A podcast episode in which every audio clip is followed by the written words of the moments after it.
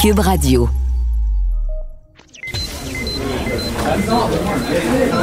Silence. Veuillez vous lever. La cour présidée par l'honorable François-David Bernier est déclarée ouverte. Entrez dans les coulisses de la justice. Écoutez, vous serez pas jugé. Ils appellent à la barre les acteurs de l'actualité. Oui, votre honneur. Avec François-David Bernier. Avec François-David Bernier. Avocat à la barre. Cube Radio. Bonjour, bienvenue à l'émission Avocat à la barre. Aujourd'hui, euh, ben, on va euh, vous parler de cette histoire euh, de cette mère de famille qui a été oubliée dans ses traitements, la prévention du cancer, les impacts que ça peut avoir. Est-ce qu'il y a des, risques de poursuite en ce moment dans le système de santé parce qu'on priorise la COVID? On oublie des fois des suivis, ça peut avoir des conséquences graves. On en parle avec Maître Martin Ménard tout à l'heure. Ensuite de ça, euh, bon, on parle beaucoup des restaurateurs cette semaine, mais on a oublié les traiteurs. Jean-Michel Tiner de la Mangue Verte qui nous vient nous parler de, ce qui se passe avec les traiteurs en temps de pandémie. Euh, on revient sur le code Facebook, l'action collective contre Facebook. Il y a du nouveau dans ce dossier-là. Vous rappelez, le site dit son nom. Euh, c'est quoi la responsabilité des diffuseurs? On en parle avec Maître Jean-Philippe Caron tout à l'heure. On parle de... Vous avez vu l'annonce, le, site juridique, juridicqc, euh, qui fait juridique, ben avez, euh, on a un premier bloc, c'est de l'investissement pour de l'information juridique. Et euh, c'est c'est très. En ce moment, on parle beaucoup du familial, mais ça va beaucoup aider le public dans l'information. donc, émission très intéressante. Restez là. Votre émission commence maintenant. Vous écoutez. Avocat à la barre. Condamné par la pandémie. C'est un titre assez choc, mais ça, nous fait voir cette semaine, mais c'était de retour dans l'actualité. C'est un suivi médical d'une mère de six enfants qui est atteinte d'un cancer qui a été interrompu euh, au, début de, la crise sanitaire.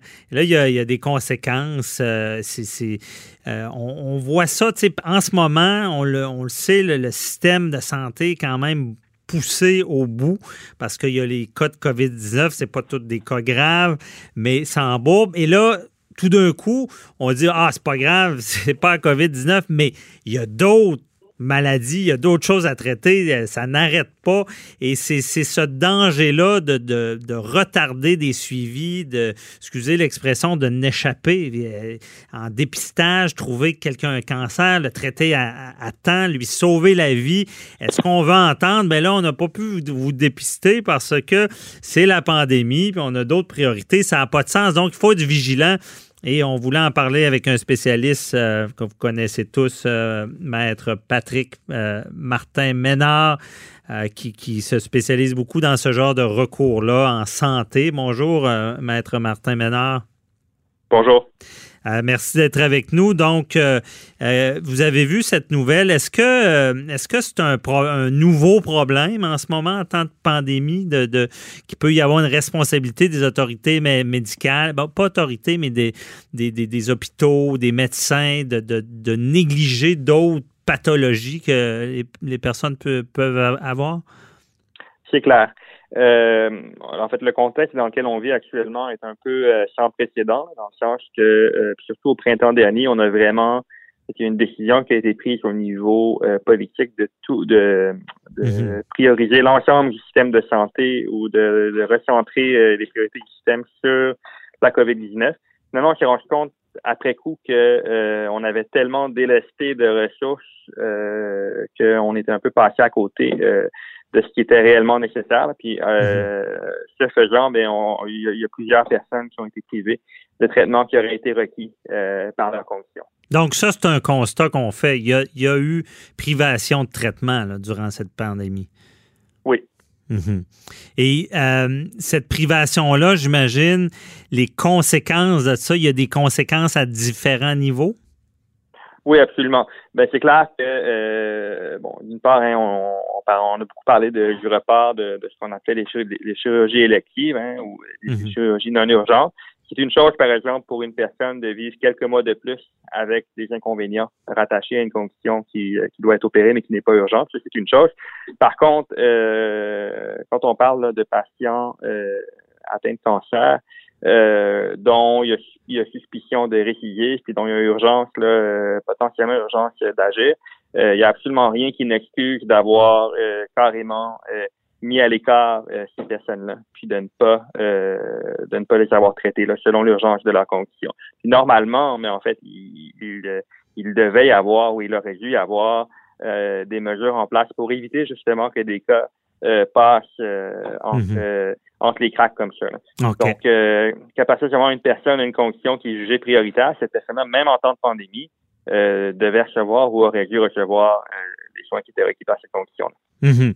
Et là, est-ce qu'il y a une responsabilité à ça? Est-ce qu'un médecin qui omet à cause de la pandémie, à cause de toutes les, on sait que c'est beaucoup plus complexe recevoir des patients, euh, omet de faire un suivi qui aurait pu dépister euh, un cancer, une autre maladie qui peut être mortelle ou grave. Est-ce qu'il y a un danger qui est engagé sa responsabilité dans, dans, toute cette pandémie-là? Ou, excusez, la question est large, ou la pandémie a le dos large, puis on dit, ben non, mais c'est un cas exceptionnel? Il y a plusieurs, euh, il y a plusieurs questions qui sont attachées à ça. Puis évidemment, je n'ai pas eu la chance euh, d'étudier le dossier spécifique de la dame dont il est question. Mm-hmm. euh, mais il faut voir. Bon, premièrement, est-ce que euh, bon, quelles étaient les directives ministérielles en vigueur à ce moment-là? Euh, et est-ce que ces directives-là ont été respectées ou non par l'hôpital, par exemple, dans la décision de remettre le, les rendez-vous de suivi mm-hmm. de la patiente? Premièrement? Deuxièmement, c'est la patiente. Bon, il semble que la patiente ait passé des investigations au départ, hein, à savoir donc euh, euh, s'il y avait une récidive de cancer ou s'il y avait une aggravation ou autre. Est-ce que ces résultats de, de tests-là ont été euh, complétés? Est-ce qu'ils ont été communiqués aux médecins? Et est-ce que ces résultats-là auraient dû normalement exister une conduite autre?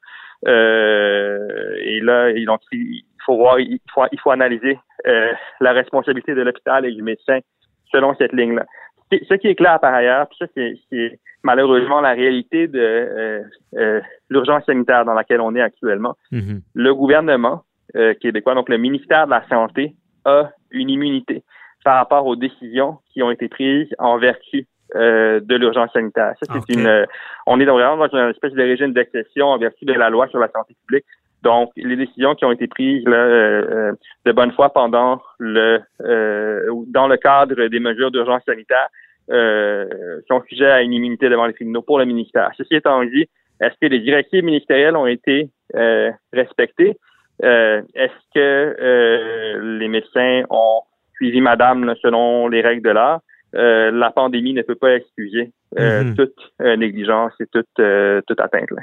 Je comprends. Et je pense que ça répond à mon autre question. Quand vous parlez de l'immunité, euh, c'est quand même assez euh, pas si je voulais dire sévère, mais assez drastique dans le sens que malgré la gravité des conséquences, il y a cette immunité-là si le gouvernement agissait de bonne foi. Donc, euh, une poursuite autant bon, sur le médecin, sur l'hôpital, ou une poursuite contre le gouvernement qu'on appellerait systémique, dire ben moi j'ai pas été suivi, je suis tombé malade ou euh, évidemment sa, succession dirait ben c'est cette cause là. Le système, votre gestion de la pandémie a fait que j'ai perdu un être cher ou quelqu'un est gravement malade. Euh, serait compliqué là, vu cette immunité là. C'est ça, effectivement. Mais en, mais en principe, de la façon dont euh, les dont le délestage a été fait, il restait ou il aurait dû rester une euh, euh, un espace pour traiter les cas urgents. Mhm. Donc, les cas urgents étant les cas dont le pronostic vital du patient est engagé.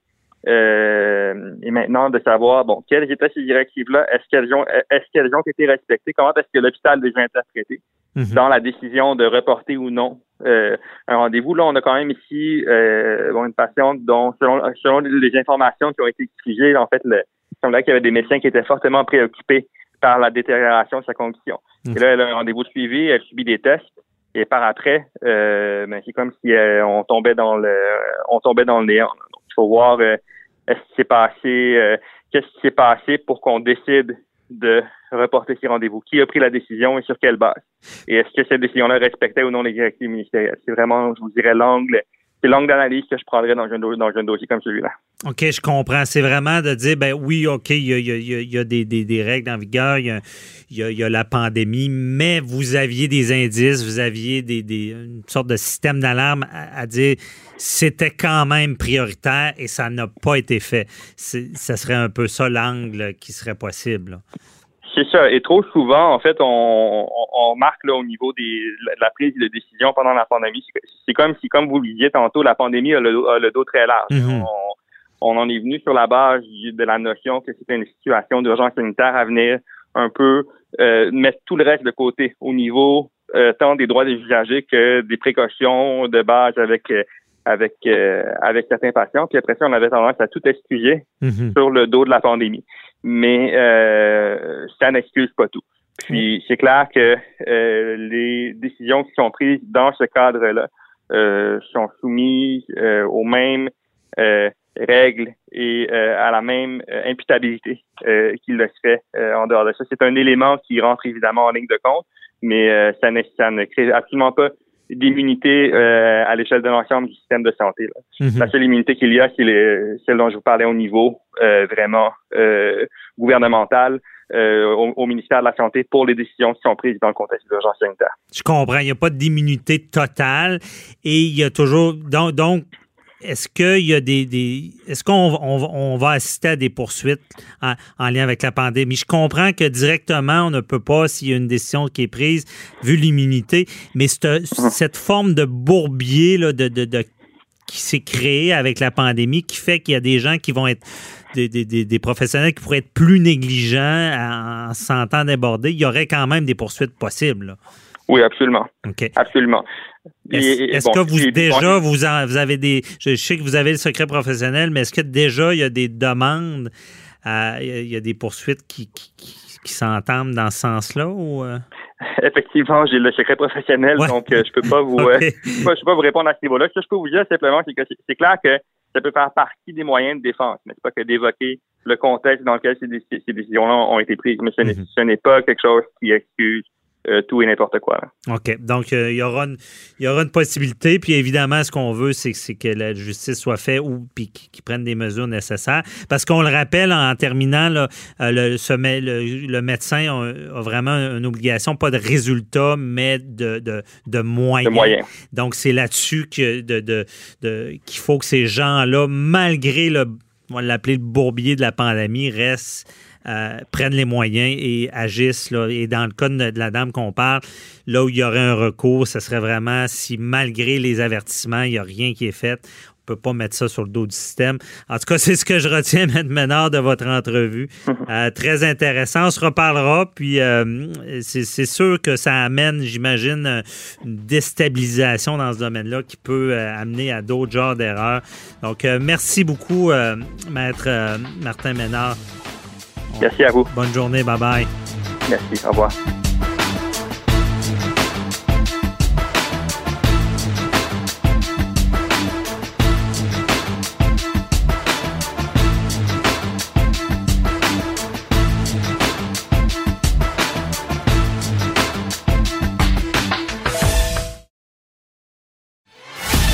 Avocat à la barre. Avec François-David Bernier. Des avocats qui jugent l'actualité tous les matins. On a vu cette semaine un cri du cœur des restaurateurs pour la réouverture des salles. Évidemment, la profession de restaurateur en ce moment est certainement dans les plus impactés. C'est pas facile. Il y aura malheureusement, il y en a qui passeront pas au travers. Il y en a qui vont passer. Il y en a, euh, on va dire, les, bons vont passer et les meilleurs apprendront de, de tout ça et seront meilleurs après. Euh, pas facile. Euh, on comprend les restaurateurs de, de crier à dire ben on veut la réouverture des salles à manger. Tout ce qui est de l'événementiel a été touché et il y a, une portion de, de, la restauration dont on n'a pas beaucoup parlé. On voulait en parler à avocat à la barre. Tout ce qui est traiteur. Traiteur, évidemment, c'est la nourriture, c'est comme le restaurateur, mais c'est comme l'organisateur d'événements. Donc, il, a été fortement touché durant cette pandémie, vu le, restriction des réunions. Euh, restaurateur, ça peut réouvrir. Il salle à manger, on peut mettre, mais est-ce qu'on va pouvoir faire des plus gros événements? On en parle avec un traiteur que vous connaissez tous à Québec, surtout. si vous êtes allé au festival d'été, vous avez, dans la tente corporative, vous avez mangé avec eux. C'est la mangue verte et son chef, excellent chef au Québec, Jean-Michel Tiner qui est avec moi pour en parler. Bonjour. Bonjour, ça va bien? Ça va très bien, euh, malgré tout. Hein? Vous, est-ce que ça va bien? Euh, je veux dire, comment ça se passe? Là, là cette pandémie-là, dans votre entreprise, vous, avez, vous aviez des gros contrats, festival d'été, excusez, Némit, les gros mariages. Et là, ça tombe. Il y a... Qu'est-ce qui se passe? Là? Tout le monde annule en même temps?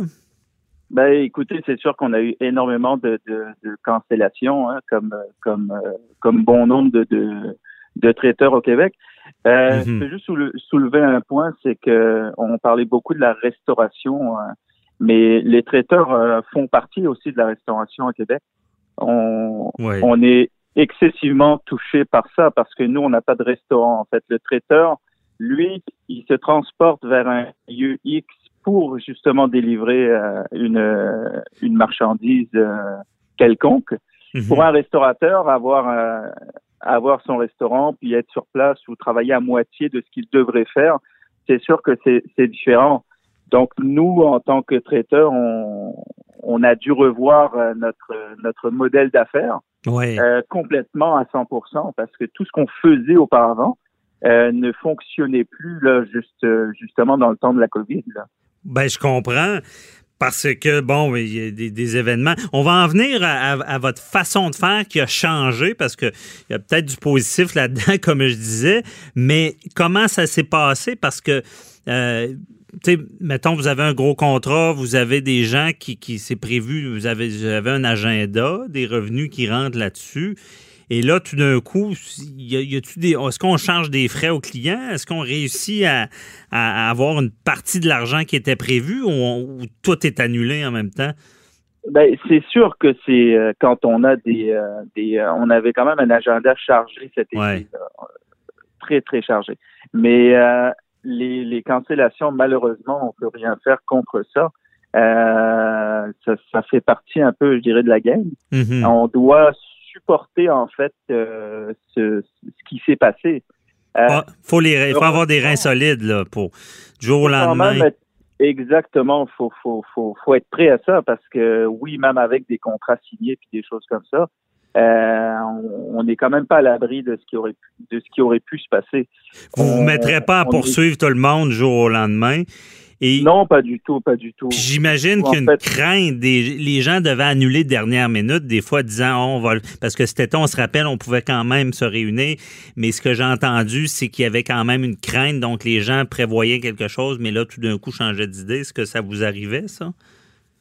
Oui, oui, oui, c'est sûr que y a, y a, comme je disais, il y a quand même beaucoup de, de cancellations. Puis à chaque semaine, ça n'arrêtait pas là. Mm-hmm. euh, mais c'est du cas par cas. Hein. À ce moment-là, euh, c'est sûr que c'est arrivé. On, mhm. c'est nouveau pour tout le monde, c'est nouveau pour nous aussi. Donc, à travers notre entreprise, puis la vision de notre entreprise, on essayait de savoir comment on allait réagir par rapport à ça.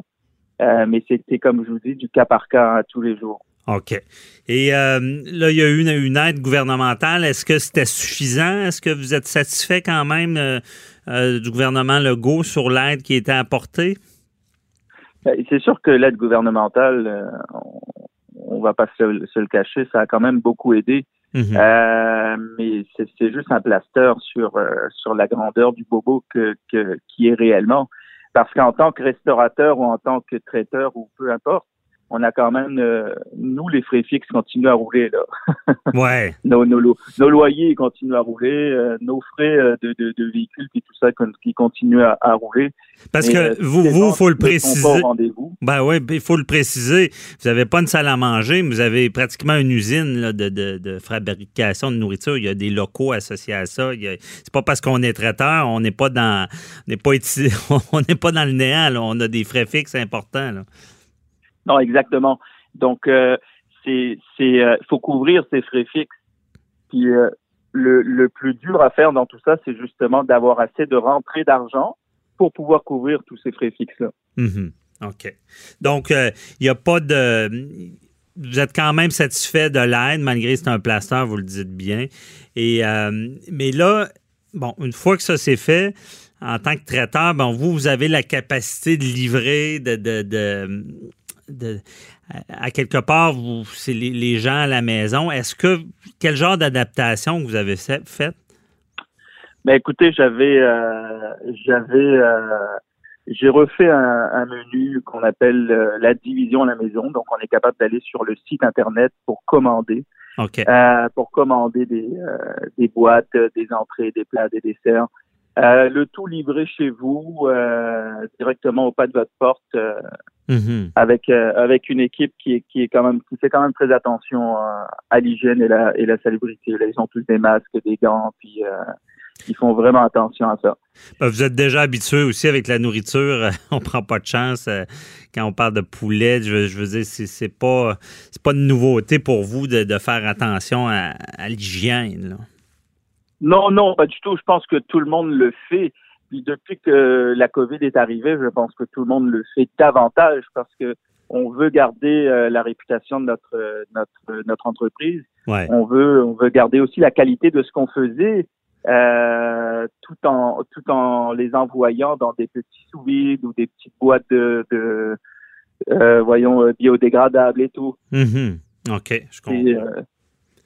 Mais, mais est-ce que donc, donc on vise dans le fond avant vous étiez plus dans un événement beaucoup de personnes mettons 250 personnes à la même place vous arrivez vous êtes traiteur. Maintenant on vise les particuliers donc plus de volume à la maison Exactement. On vise les, les particuliers. Donc là c'est c'est sûr que le défi c'était de comprendre les besoins du moment présent euh, de notre client. Euh, c'est sûr qu'on tout le monde maintenant font ça au Québec, on va pas se le cacher. Je veux dire, chacun essaye de survivre à, à, ce qui se passe en ce moment, puis c'est bien normal. Je veux dire, euh, on est tous des propriétaires d'entreprise, on essaye de trouver un plan B pour que ça fonctionne. Donc à ce moment-ci, euh, on n'a comme pas le choix là, de, de, de se sur un dixième, comme on dit. Oui, effectivement.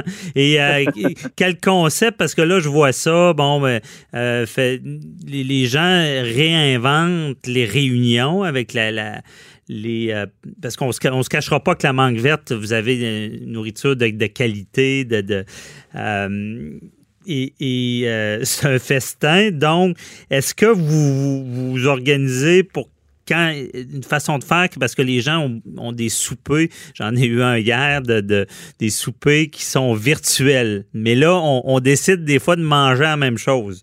Euh, est-ce que vous êtes adapté comme ça, de dire, bon, il y, a, 20 personnes qui mangent sur Zoom et là, on va aller livrer à, à tout ce beau monde-là en même temps la même chose? Ça se fait-tu, ça? Écoutez, ça, en fait, oui, ça se fait. Nous, euh, on les fait parce qu'il y a les entreprises qui fonctionnent encore euh, actuellement, mhm. même si les, euh, les trois quarts des, des, des, gens qui travaillent dans l'entreprise sont chez eux, ils sont en télétravail. Donc, mais les entreprises qui font, c'est qu'ils envoient les commandes directement chez les chez les gens, chez eux. Mhm. Donc nous, ça, c'est juste une logistique de, de, de, de livraison rendue là. Qu'on livre en entreprise ou qu'on livre directement chez le chez monsieur, madame, tout le monde, ça change pas grand-chose à part juste une logistique de livraison. OK. Mais oui, ça se fait. Là. Bon, ben, c'est de l'adaptation. Euh, monsieur Tiner, euh, comment vous voyez l'avenir? Écoutez, euh, je pense que en ce qui nous concerne, la Mangue Verte, on est sur des très beaux projets actuellement. OK. Donc, vous apprenez de ce qui se passe? Oh oui, on apprend énormément. On fait très attention euh, à tout ce qu'on à tout ce qu'on achète. On fait très attention à ce qu'on vend aussi euh, aux clients. Mhm. on essaie de s'adapter à, à ce que aux besoins de notre clientèle aussi. Ouais. On est très à l'écoute. OK. Mais j'imagine que ça ne doit pas être évident rejoindre tout le monde aussi, que les gens comprennent que malgré la pandémie, euh, ils peuvent vous appeler puis euh, faire des commandes et tout et tout. Ça, est-ce que c'est compris? Est-ce que c'est facile de diffuser cette information-là? C'est sûr que c'est une, c'est ça. Il faut, faut juste en parler. C'est du bouche-oreille. On peut faire de la publicité sur Facebook, sur les réseaux sociaux. On, on, est, passé par des compagnies pour pour faire de la publicité et tout. Mais après, c'est ça, c'est c'est de le savoir que maintenant la mangue verte, eux autres, ben, nous autres, on fait plus, euh, on fait plus du traiteur comme on faisait, mais on, on, on livre à domicile. On le euh, personnalise. Exactement. Et ce n'est pas un infopub, mais je vous dis, appelez la mangue verte. Il faut en parler. faut aider nos restaurateurs. Il faut aider nos traiteurs. C'est pour ça qu'avec Jean-Michel Tiner de la mangue verte, on voulait parler de l'aspect traiteur parce qu'on n'a pas beaucoup parlé. Euh, donc, euh, oubliez pas, les traiteurs sont là pour vous. Merci Jean-Michel. Toujours un plaisir. Merci. Et on, sait quoi faire en fin de semaine pour bien manger. Bonne journée. Bye bye. Merci, au revoir.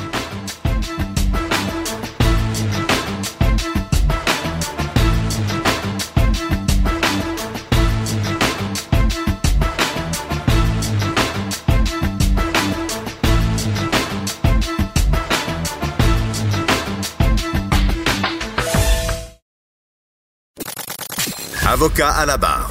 Avec François-David Bernier. Avec François-David Bernier. On sait que la liberté d'expression, c'est fort. On le voit, on en parle souvent.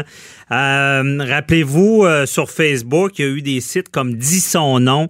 Dis son nom, euh, ben, c'est suite, il y, avait, il y avait des dénonciations. Tout le monde est d'accord qu'il faut dénoncer, mais la façon que c'est fait, beaucoup d'écorchages, des, des, des, personnes confidentielles qui, qui vont dénoncer. Puis ça, ça, fait de la, ça peut faire de la diffamation.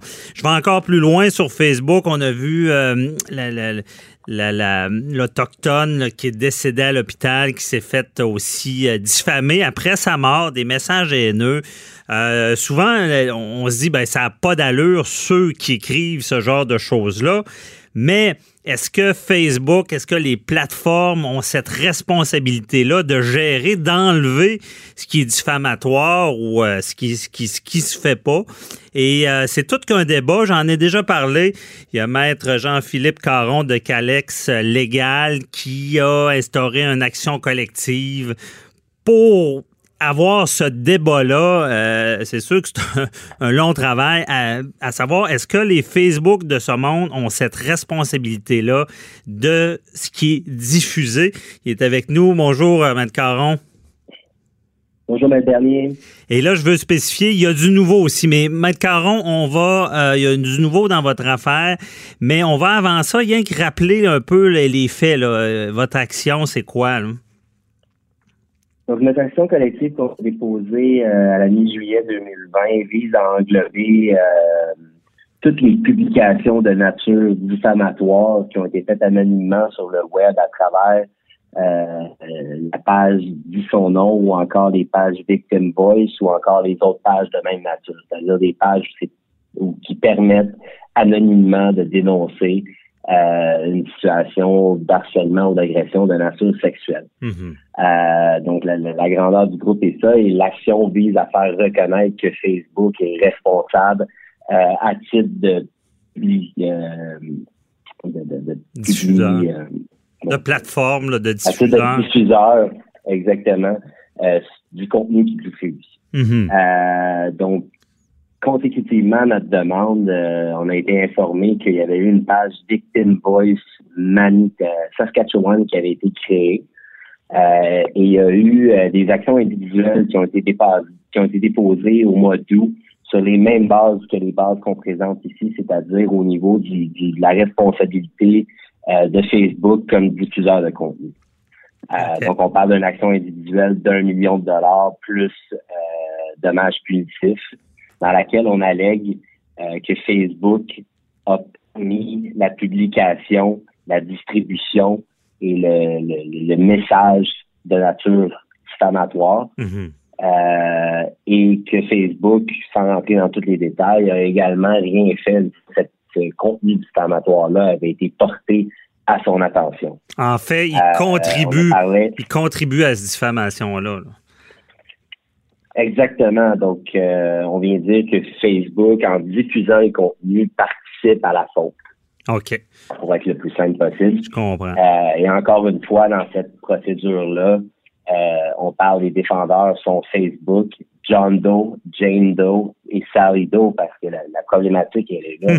on n'est pas nécessairement capable d'identifier qui est derrière ces ben pour le moment. Disons-le, John Doe étant Monsieur X, euh, la personne inconnue. C'est, le nom anglophone pour identifier quelqu'un qui n'est pas identifié, quelqu'un d'inconnu.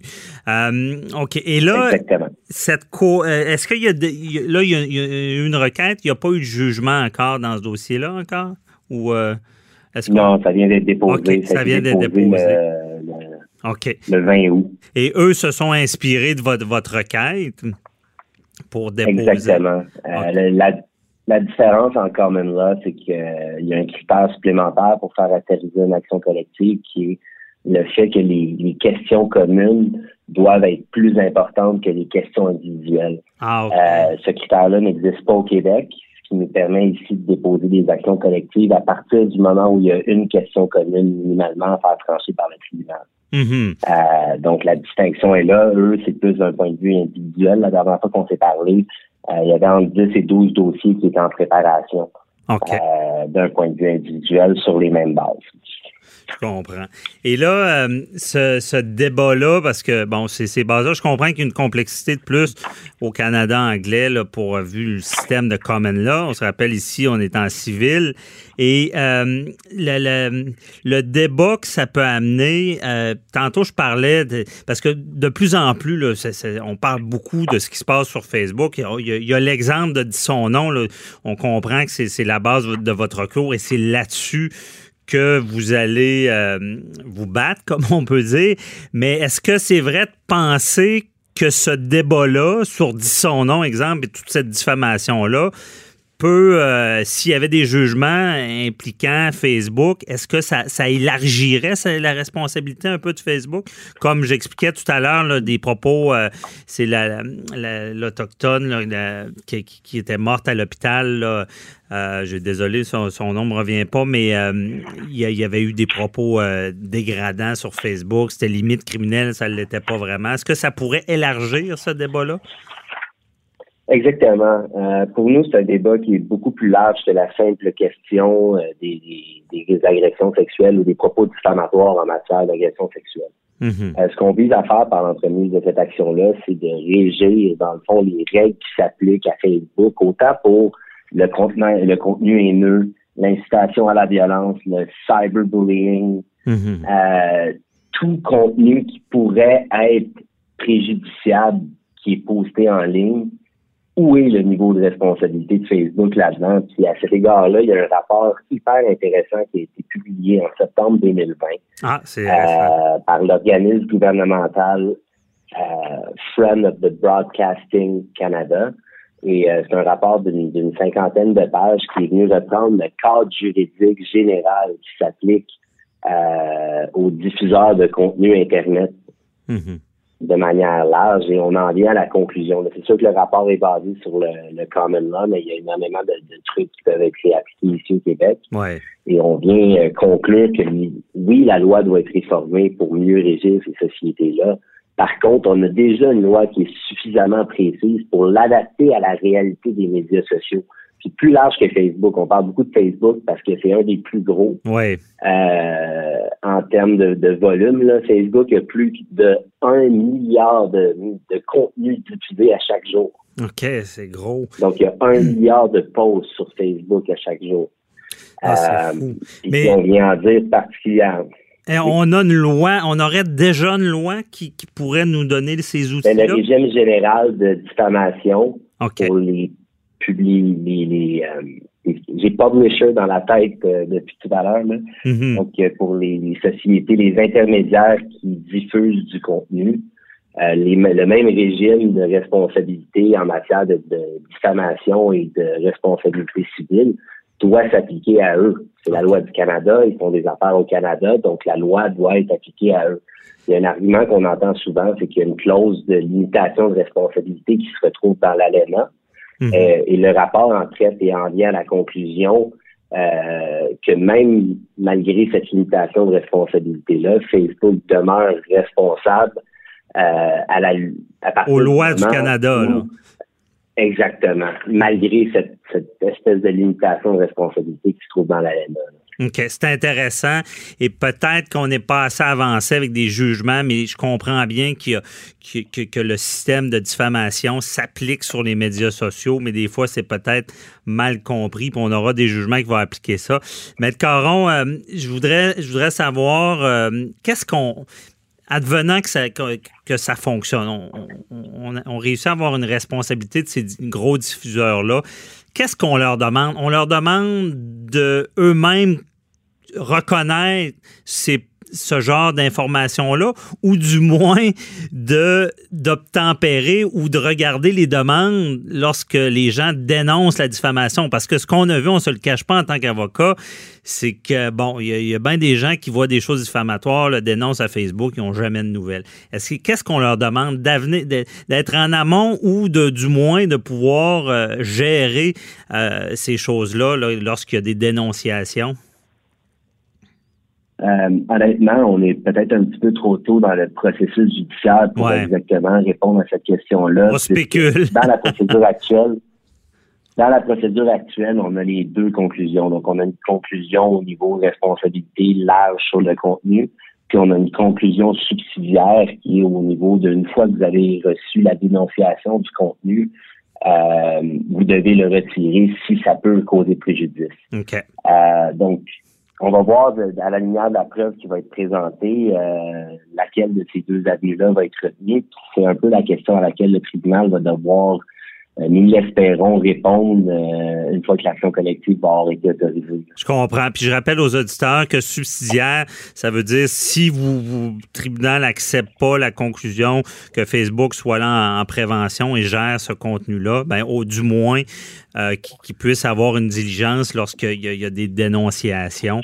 c'est intéressant. Puis on, va voir évidemment qu'est-ce qui se passe avec ce dossier-là.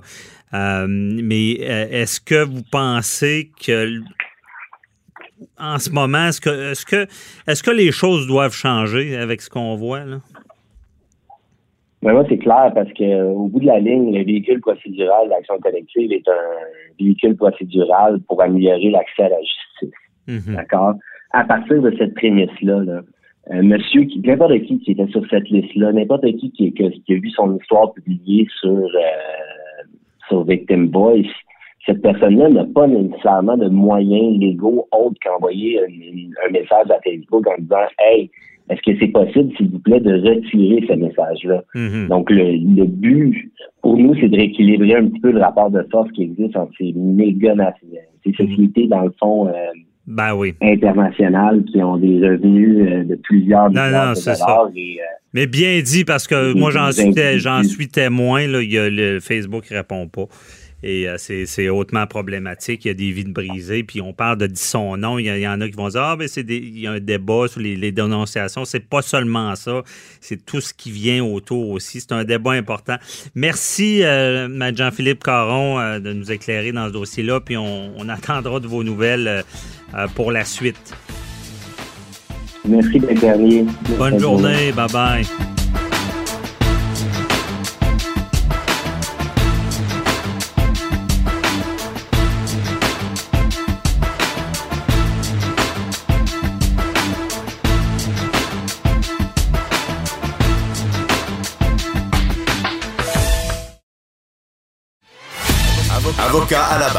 Avec François-David Bernier.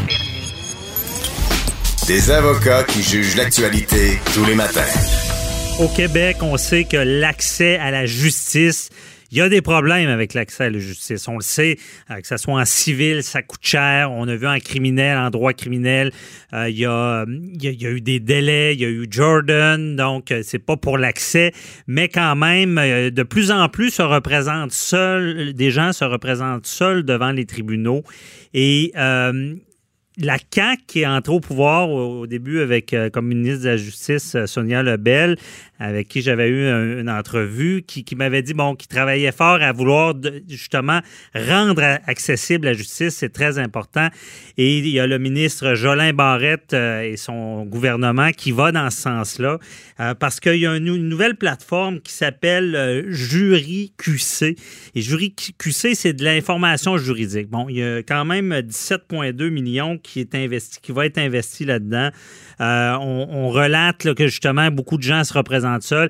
Puis c'est vrai, je, l'avoue, je le dis, déjà d'être informé de nos droits, c'est un pas vers l'avant, parce que des fois, on n'est pas sûr qu'on a recours, ce qu'il y a quelque chose à faire. Ça aide beaucoup. Et on en parle avec euh, Mathieu Lévesque, qui est adjoint parlementaire euh, au ministre de la Justice et député de Chapelot. Bonjour. Bonjour, merci beaucoup de m'accueillir. C'est vraiment euh, un plaisir d'être avec vous. Ben merci d'être là parce qu'on a beaucoup de questions. on veut savoir, bon, beaucoup de gens vont se dire qu'est-ce que ça va donner cette plateforme-là? quel outil c'est? Est-ce que c'est pratique? Ben, ben, d'abord, euh, peut-être un petit, une petite, euh, un petit euh, jeu de mots pour commencer. Oui. Juridique, c'est le nom de la plateforme, donc c'est juridique. Puis on met QC pour Québec. Et donc, ça devient juridique. Donc, c'est vraiment ah, c'est bon.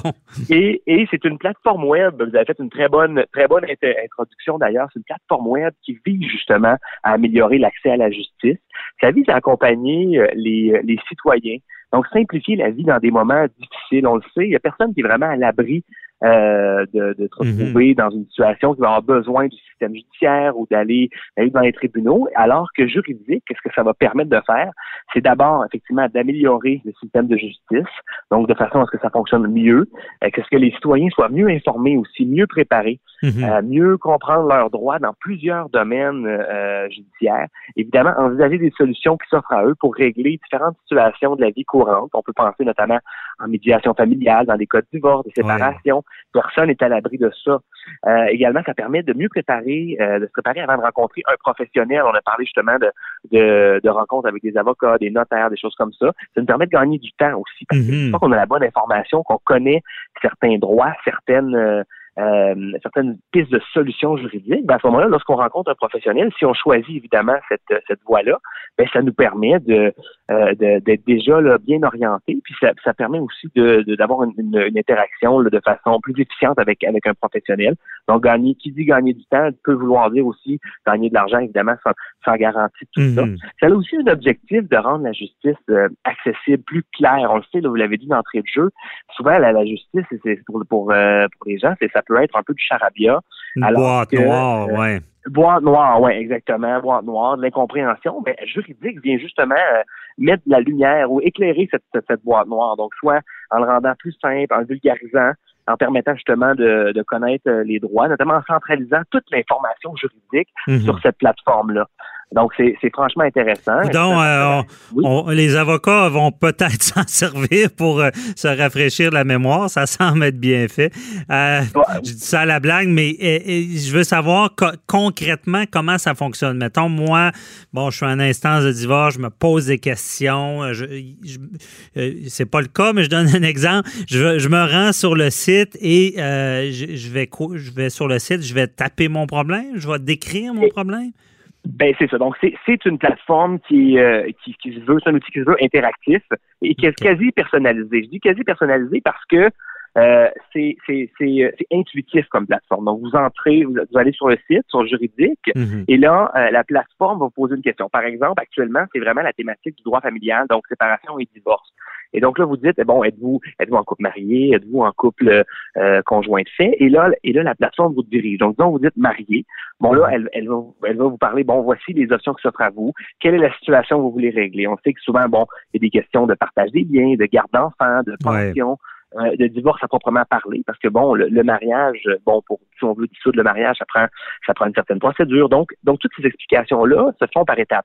Et si on si on, on, inscrit qu'on est bon en couple, euh, en union de fait ou en conjoint de fait, à ce moment-là, c'est une autre c'est une autre direction que la plateforme euh, nous, elle nous dirige vers une autre direction pour mieux justement nous, nous orienter, nous expliquer nos droits selon notre situation matrimoniale actuelle. OK. Et j'ai une question plus technique. Est-ce que c'est assez évolué, exemple, pour que, parce que souvent en droit familial, la question, euh, quel montant je vais j'aurais à payer d'une pension alimentaire? Et là, on sait que les avocats ont, un logiciel où est-ce qu'on on rentre les données, combien d'enfants, le salaire, les cotisations, et ça nous donne un montant. Est-ce que c'est assez évolué pour calculer ce genre de choses-là? Ou? À, vrai dire, c'est de l'information plus générale à ce moment-là pas me prononcer sur le calcul spécifique. Mhm. Honnêtement, je pense pas qu'il y aurait euh, un chiffrier qui permettrait justement de, de calculer la pension alimentaire parce qu'il y a beaucoup d'éléments à prendre en considération. Peut que la plateforme nécessairement c'est c'était pas l'objectif de donner un, euh, un, chiffre un chiffre à la fin pour pour euh, je comprends. pour une pour ça, mais au moins de savoir qu'il y a cette possibilité de, de calcul de pension alimentaire puis comment ça va ça va être fait ben au moins la personne va être outillée va savoir ah ben là il va y avoir un calcul qui va être fait il va y avoir une une, réflexion juridique derrière ça qui va être franchement intéressante. Mhm. Non, je comprends. C'est ça plus général. Exemple, ça donne pas le montant de la pension alimentaire, mais ça va expliquer, exemple, c'est quoi un frais particulier versus euh, euh, les, les, aliments qui sont prévus dans la garde, des choses comme ça. Euh, je, pense, je pense que je comprends bien et c'est intéressant que ça soit personnalisé parce qu'on ne se cachera pas que déjà, euh, avec Google, euh, les, avocats le vivent, les, clients arrivent de plus en plus préparés, ont de plus en plus d'informations parce qu'il y a un accès avec le web, mais c'est vraiment intéressant. Avec ça, c'est plus euh, ciblé. Est-ce qu'on utilise la, ce qu'on appelle un peu l'intelligence artificielle dans ce genre de... Je, dirais, je, dirais que c'est pas tout à fait de l'intelligence artificielle parce que c'est c'est quand je dirais c'est plus personnalisé, intuitif. Donc, les gens entrent leur information et là, ça les dirige vers euh, vers l'information qui est pertinente pour ces gens-là. Donc, euh, c'est vraiment plus ce concept-là qui est derrière ça. Puis vous disiez justement que euh, bon, les gens actuellement peuvent vont fouiller sur Google et ainsi de suite. Ce qui est intéressant, c'est que c'est l'information vérifiée et vérifiable parce que tout ce qui est sur Internet n'est pas vrai, nécessairement. Il faut il faut savoir euh, voir nos sources et c'est un partenariat entre Sokige et Éducalois également. donc c'est Sokige qui a développé la, la, plateforme et il y a une collaboration avec Éducalois qui est qui a été faite également. Et euh, donc, c'est de l'information qui est colligée, centralisée, ben juridique, donc vérifiable. Donc, ça, c'est vraiment, vraiment intéressant pour Une source plus sûre. Et, les avocats utilisent déjà Sokige pour des recherches euh, jurisprudentielles. Donc, c'est plus, c'est plus sûr comme source. C'est bon. Eh, mais, mais je veux vous entendre aussi cette volonté-là, parce que j'en avais déjà parlé avec Sonia Lebel. À la CAQ, vous avez... D'où ça vient, là, cette idée-là de vulgariser? Là? On sait, là, vous n'avez parlé, les gens se représentent de plus en plus seul. C'est pas, pas votre but qui se représente seul, mais euh, d'où ça vient cette volonté de, de, de, rendre ça plus accessible? Ben, c'est une volonté qui a toujours été très présente euh, dans le parti puis au gouvernement. donc, euh, Madame Lebel puis Monsieur Jean Barrette que, je représente aujourd'hui avec plaisir, mm-hmm. on fait on fait de, de, de, une priorité. On veut s'assurer de, de rendre dans le fond la justice accessible parce que qu'est-ce qu'est-ce que le système de, de justice?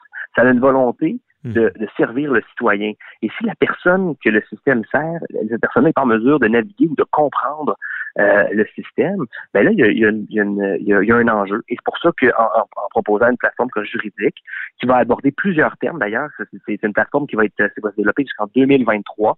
Ça va aborder des termes sur la famille, sur les aînés, sur la consommation, euh, le droit criminel et pénal, le droit du travail, le logement, euh, la responsabilité professionnelle, euh, les corporations. Et, et, donc, les gens vont vraiment pouvoir connaître le, droit et on va rapprocher, dans le fond, la population, les citoyens de leur système de, justice. C'est un investissement de 17,2 millions. Mhm. Et donc, c'est très, très, très intéressant. Puis ça va, justement, comme je dis, ça rapproche les gens du système de justice, une meilleure compréhension.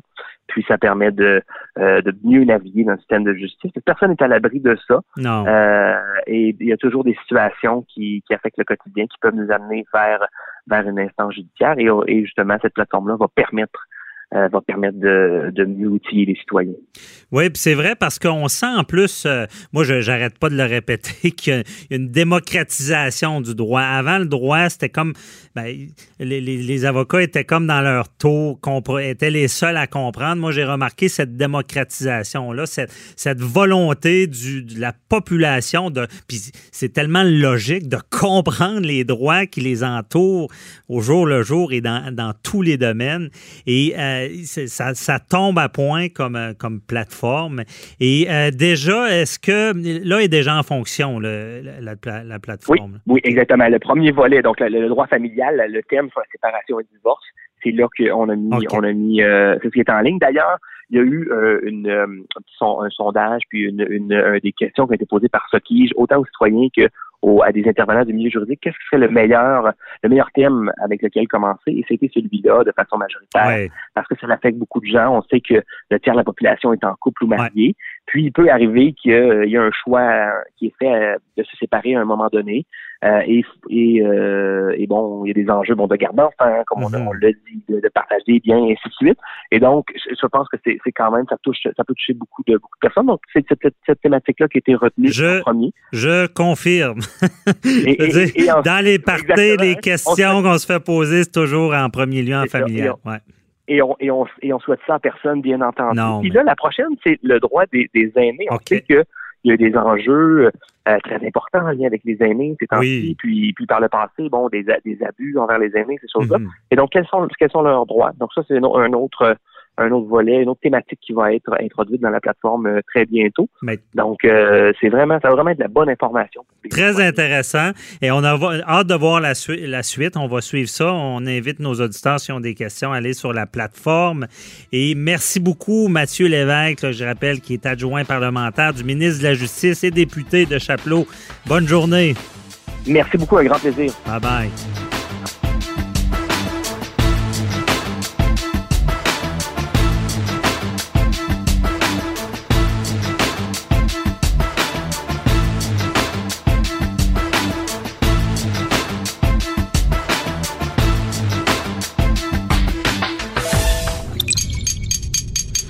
Radio.